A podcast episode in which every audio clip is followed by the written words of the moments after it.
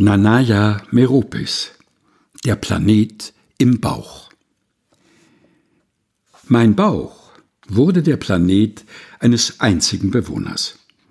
Er bewegte sich und wuchs in diesem flüssigen Universum aus Gewebe und Träumen, gehalten von einem Kabel aus Fleisch. Der einzige Bewohner hört den Lärm und fühlt, wie sein Planet oszilliert, aber es interessiert ihn nicht. Es ist neugierig und amüsant für ihn.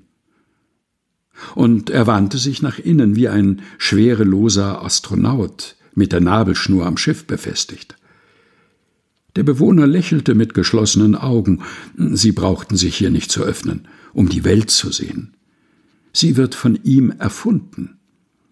Ich stelle mir vor, dass das Leben auf diesem Planeten im Bauch bis zur Geburt nur aus Empfindungen besteht.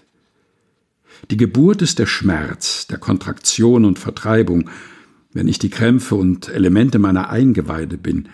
Gebären bedeutet ein explodierender Stern zu sein, Vulkan, Wasser und Blut und Schleim. Und der Bewohner wird mit geschlossenen Augen geboren, man schneidet die Schnur ab, die ihn an den Beginn gebunden hat, und er weint, wie nur Säugetiere weinen können. Er streckt seinen zerbrechlichen und faltigen Körper aus und zieht ihn wieder zusammen, um in einer Welt voller Wurzeln, Bindungen und Mängel zu leben. Ein Kind zu gebären hat mich verletzlich gemacht. Ein Teil von mir hat sich von meinem Körper gelöst und wurde in die Welt geworfen. Aber die Vereinigung bleibt. Sorgen tauchen auf und wachsen, auch das Glück. Der Mensch ist ein Tier voller Sorgen. Die Sorgen formen uns, verwandeln uns, lehren uns, in einer Welt voller Wurzeln, Bindungen und Mängel zu leben.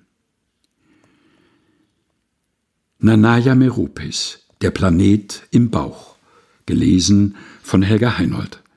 Aus dem Buch Lebenslichtspuren, einem Buch, das ein Geheimnis enthält, erschienen im Engelsdorfer Verlag.